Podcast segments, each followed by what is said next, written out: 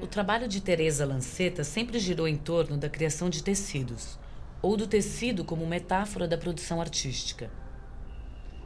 Teresa está interessada em como o fundo e figura se juntam no tecido. O tecido cria forma estruturalmente.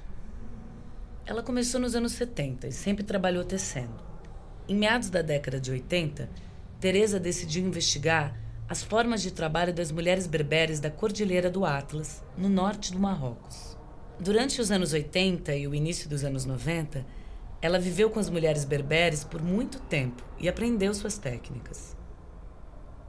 Teresa se interessou principalmente pelo fato de que este trabalho não tem autoria. Ela transformou essa ideia em parte do sentido de sua obra. O trabalho surge de um conhecimento e uma tradição compartilhados, de uma ação conjunta que evolui coletivamente. As mulheres passam esse conhecimento adiante. Algumas ganham mais destaque e produzem tecidos mais valiosos, outras se destacam menos. Mas há uma sintonia entre o trabalho e modo de vida, uma sintonia inclusive espiritual. Nessas comunidades, os tecidos não são decorativos, eles são feitos para a vida. Essas comunidades são nômades e precisam dos tecidos para viver e se cobrir. Nesse ponto, outra preocupação entra no trabalho de Teresa. Ela supõe que agora essas comunidades estejam produzindo os tecidos para vender, para o turismo internacional. Isso significa que os povos não têm o mesmo tempo de trabalho que dedicam à vida. Significa que vendem os tecidos a preços que não compensam o trabalho. O produto é envolvido por uma espiral que pode levar ao desaparecimento desse tipo de trabalho. Estas são algumas questões que Teresa vem trabalhando no momento.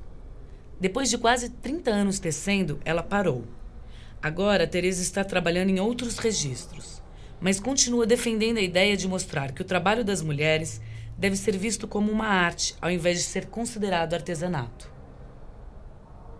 Acho muito interessante o trabalho de Teresa por valorizar a arte popular como sendo uma arte com A maiúsculo, sem que haja distinção entre arte e artesanato.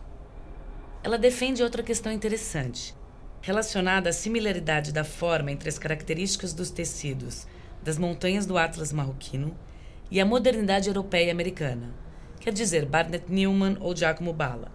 A repetição, a ausência do centro, a ausência de marco, a seriação. Existem algumas sincronias formais entre a modernidade europeia e americana e a arte dos povos do Marrocos.